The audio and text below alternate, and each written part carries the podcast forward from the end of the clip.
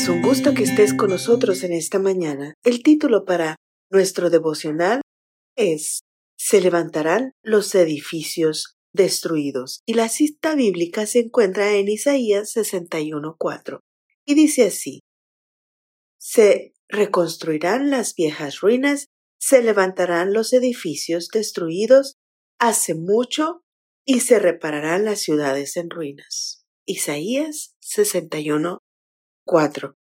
¿Qué hacía Jesús cuando nadie sabía que Él era el Mesías?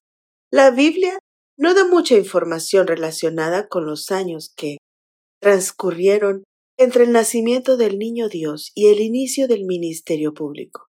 Sin embargo, en una de las pocas cosas que los evangelios registran de ese periodo es que Jesús trabajaba como carpintero. Así lo expresa Marcos 6.3. ¿No es este el carpintero, hijo de María, hermano de Jacobo, de José de Judas y de Simón? ¿No están también aquí con nosotros sus hermanas?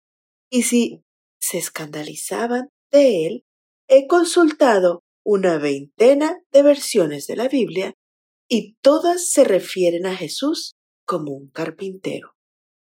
Un carpintero es una persona que trabaja con madera, pero la palabra griega que se usa en Marcos, tectón, es mucho más abarcante. En aquellos tiempos, el tectón era un trabajador que tenía la habilidad de trabajar con madera, con piedras, con metales. En Oseas 8:6, tectón es un artífice que podía construir un becerro. En Samuel 13:19 se le llamaba un herrero en Primera de Crónicas 4:14 es un artesano.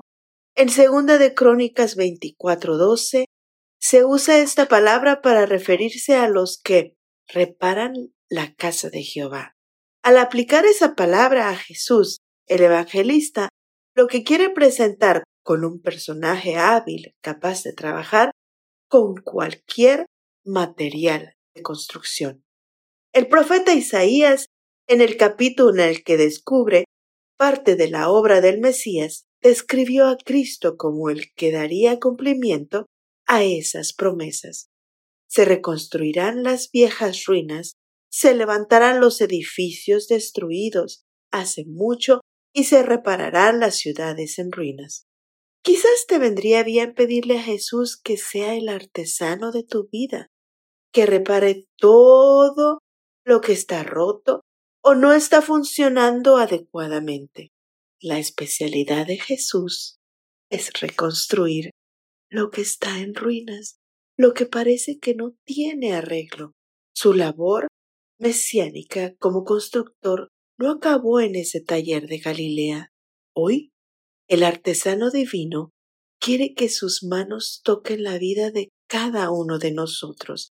Para Jesús no hay caso perdido, no hay un alma, por rota que esté, que no pueda ser transformada en el taller del Maestro.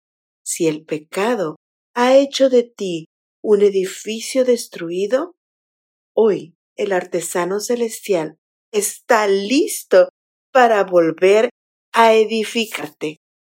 Que tengas bendecido día.